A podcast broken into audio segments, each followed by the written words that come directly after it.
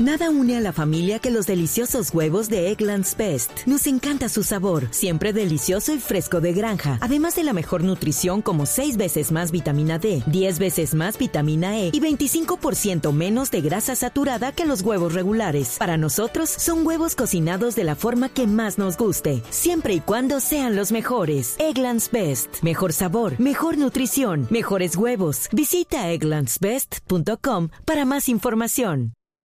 Usted está en el radar en Blue Radio. La historia que se origina en Brasil es realmente increíble, parece de película.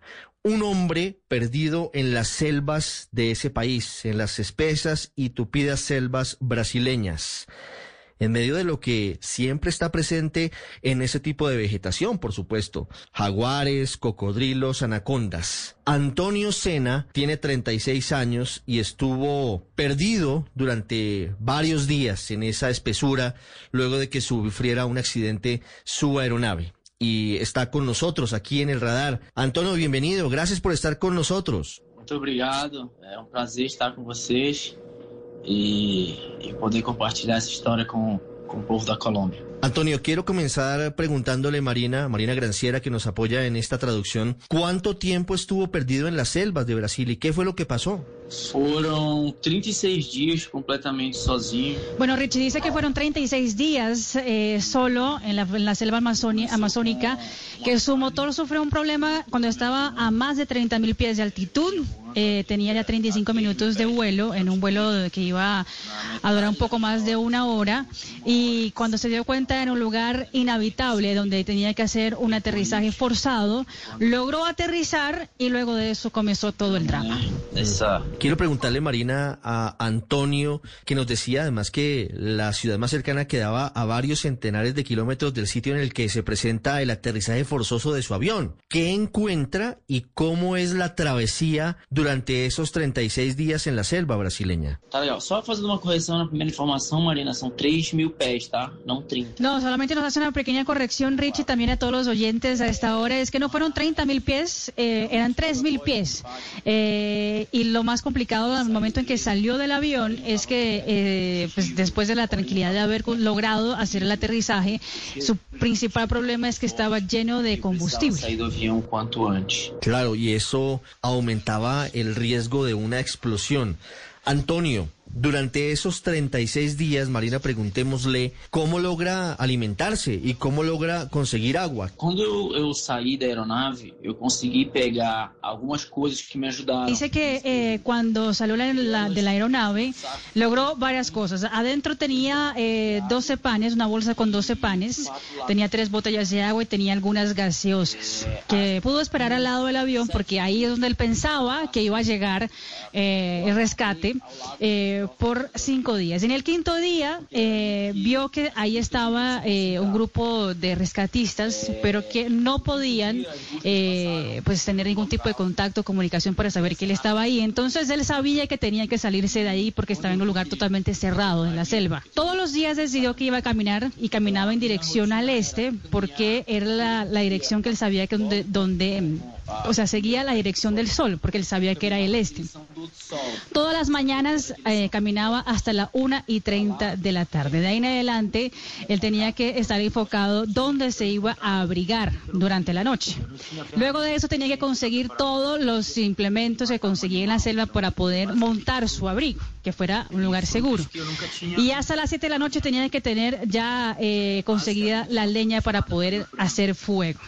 La comida, lo que comía, eh, lo que encontraba en el camino. Como no tenía ningún tipo de instrumento para poder matar a animales, eh, se alimentaba básicamente con fruta, que consiguió una que se llama branco breu. Y supo que la podía comer porque observó a los micos en la selva que lo comían y dijo, bueno, si ellos lo pueden comer, entonces seguramente también yo lo puedo comer. Encontró cacao algunas veces y encontró también un huevo de una ave eh, típica de la selva amazónica. Agua obviamente lo pudo encontrar en los pequeños ríos que encontraba y llenaba de ahí todas las botellas todos los días. Es una historia realmente interesante y apasionante, Antonio. ¿En algún momento usted eh, perdió las esperanzas de sobrevivir? ¿En algún momento pensó que, que se iba a quedar para siempre en la selva o, o, o peor aún, que moriría en la selva? Houve, houve um momento que foi muito difícil, foi um momento decisivo em toda essa, essa história. Bueno, nos cuenta, eh, bueno, complicado, porque obviamente que el momento más difícil fue eh, el momento decisivo de esos 36 días, el día donde vio que pasó eh, rescate, pero que no lo, no, lo vieron. Y ahí fue donde la esperanza pues se fue acabando en ese momento y fue donde él pensó que eh, claramente tenía posibilidades de morir y de nunca más ver a su familia. Pero también fue ahí donde él dice que hay un momento mágico, que él decide que no se iba a morir eh, y ahí es donde pide a Dios y deposita toda su esperanza en Dios, eh, pidiéndole eh, ser fiel para poder lograr a ver a su familia de nuevo. Y en todos los días en la mañana cuando caminaba, rezaba pidiendo poder estar nuevamente reencontrarse con sus seres queridos, con su familia. Eh, y eso fue muy importante porque muchas veces se tenía obviamente muchos eh, hambre, tenía sed, tenía dolores y obviamente esos momentos en que él podía confiar en que alguien más eh, estaba cuidándolo, pues le daba mucha tranquilidad. Marina, su pregunta para Antonio. Yo quería preguntar eh, a Antonio exactamente, pues que seguramente muchos de nosotros hemos visto la película de, de Tom Hanks, ¿no? El, el náufrago. Quería saber si en algún momento algo del náufrago, si usted lo ha visto, Antonio, y se tenía algo que ver, Antônio? Ah, já, já assisti, sim. E tem muita, tem muita coisa de parecido. É... Muy interesante, Richie. Mira, dice que sí, lo, lo- obviamente lo había visto el náufrago y que hay muchos parecidos. Eh, que, por ejemplo, los parecidos es que se necesita de mucha fortaleza mental para poder pasar tanto tiempo solo. Pues, eh, incluso, pues, si uno piensa es cierto, dice que eh, uno a veces sufre para pasar algunas horas sin el celular.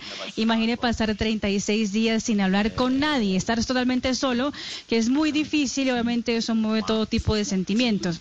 Eh, pero que también otras cosas lo ayudaron, porque por ejemplo, él siempre le gustó estar en el ambiente de la selva, eh, acampaba, entonces eh, tenía algunos conocimientos que lo pudieron ayudar bastante. Y en algunos momentos se acordaba mucho de la película El náufrago, la película de Tom Hanks. Antonio, ¿cómo llega a tener un desenlace feliz esta historia? ¿En qué momento lo rescatan? ¿O cómo logra tener contacto con la civilización después de 36 días perdido en la selva? Já ali no 36 dia, Richie cuenta que en el día 35, recordemos que fueron 36 días en total, pero en el día 35, en el final de la tarde, escuchó un ruido, un sonido diferente, un sonido de una, como si fuera una motosierra. Ahí sabía eh, de que estaba llegando a un lugar con un, eh, con un poco de civilización, pensaba él. Pero ese día ya estaba oscureciendo y él no podía caminar en busca de ese sonido en ese día. Entonces decidió dormir y en el día siguiente caminó en dirección al sonido que había escuchado el día anterior. Alrededor de las 3 y 30 de la tarde vio un objeto, un objeto diferente, que era un objeto típico de los re- recolectores de castañas. Eh, vio que era una área donde estaban trabajando recolectores de castañas, empezó a buscar a alguno de los eh, trabajadores, eh, empezó a seguir todo tipo de rastro hasta que pudo encontrar uno de ellos, que primeramente la, persona, el trabajador no lo había visto, pero entonces él va hasta este recolector, eh, le contó la historia y dice que el señor quedó paralizado mirando con un poco de susto naturalmente, pero después de escucharlo lo recibieron muy bien, lo llevaron a su campamento eh, donde hab- había agua, le dieron agua, ropa limpia, comida y también había un radio y a través de ese radio fue que él pudo comunicarse con su familia y anunciar que estaba vivo. graças a Deus aquela história teria um, um final feliz. Antonio, ¿su familia qué dijo cuando lo escuchó? ¿Ya lo daban por, por desaparecido? ¿Ya temían lo peor? ¿O ellos guardaban la esperanza de que usted estuviera vivo? Essa é uma outra parte linda da história, porque... Dice Richie eh, que obviamente es un momento muy emocionante, una parte muy linda de la historia, porque después de que la búsqueda de la Fuerza Aérea eh, haya terminado, y los hermanos de él nunca se rindieron, nunca dieron por vencidos, y empezaron a recolectar recursos eh, para seguir en la búsqueda. Eh, y ese mismo día, donde él consiguió la comunicación, iba a empezar una operación de rescate, donde los mismos hermanos iban a ir a buscarlo adentro de la selva. Fue emocionante el momento, pero también sé que fue un poco, eh, hubo un poco de, de, tensión y de temor porque ellos habían recibido, los hermanos, muchas informaciones falsas a lo largo de, de los días. Y obviamente tenían que eh, verificar todo tipo de información. Por ejemplo, le preguntaron su nombre completo, su fecha de nacimiento, y hasta que el hermano no le había preguntado cómo se llamaba su perro, ¿no? Eh, y él haya dicho la respuesta que es, fue ahí donde él pudo escuchar al otro lado del, del radio que todos estaban eh, supremamente felices eh, y, obviamente con la vibración de, saber que el hermano estaba vivo. Qué historia más emocionante, Antonio. Ya más tranquilo, ya en el hogar, en casa, ¿alguien le ha propuesto, mire, usted debería escribir un libro o debería eventualmente contarlo a través de una película? ¿Alguien se le ha acercado para que esta travesía de 36 días en la selva pueda trascender y sea algo más que, que esta aventura que usted nos cuenta para Colombia? É, na verdade, sim. O, Sí, Richie, mira, a finales del mes de mayo va a ser lanzado en Brasil el libro que se llamará 36 días. Y él eh, dice que espera y hace fuerza para que otras editoras de libros eh, puedan también traducir el libro para que puedan alcanzar también otros países, por ejemplo Colombia y otros países latinoamericanos y del mundo, que dio muchas entrevistas a periódicos internacionales eh, y quién sabe también hay una negociación eh, pendiente también sobre un posible, una posible película donde, donde también pueda ocurrir en los próximos meses o años, ¿no? Y eh, también dice que en el libro 36 días va a contar muchos más detalles de la experiencia y de la historia de cómo fue la sobrevivencia en la selva en, eh, a lo largo de un, más largo de un mes. Seguramente estará en librerías aquí en Colombia o si no, pues se podrá adquirir a través de las aplicaciones y las plataformas globales que ya permiten que todo el mundo esté prácticamente al alcance de la mano. Antonio Sena, sobreviviente, piloto, pendiente de sus 36 días del libro en mayo y de esta maravillosa historia con un final feliz que acaba de contarnos. Antonio, gracias. Eu que agradeço. É, é, um prazer novamente conversar com, com vocês aí na Colômbia. A experiência que, que eu passei aqui é uma experiência muito, muito forte, mas que também ensina muito pra gente de resiliência e força, coisa que todos estamos precisando nesse momento muito difícil pro, que todos estamos passando. Então, um forte abraço e fiquem com Deus. Já regressamos a El Radar en Blue Radio. Nada une a la familia que los deliciosos huevos de Eggland's Best. Nos encanta sabor, siempre delicioso y fresco de granja. Además de la mejor nutrición como 6 veces más vitamina D, 10 veces más vitamina E y 25% menos de grasa saturada que los huevos regulares. Para nosotros son huevos cocinados de la forma que más nos guste, siempre y cuando sean los mejores. Eggland's Best. Mejor sabor, mejor nutrición, mejores huevos. Visita egglandsbest.com para más información.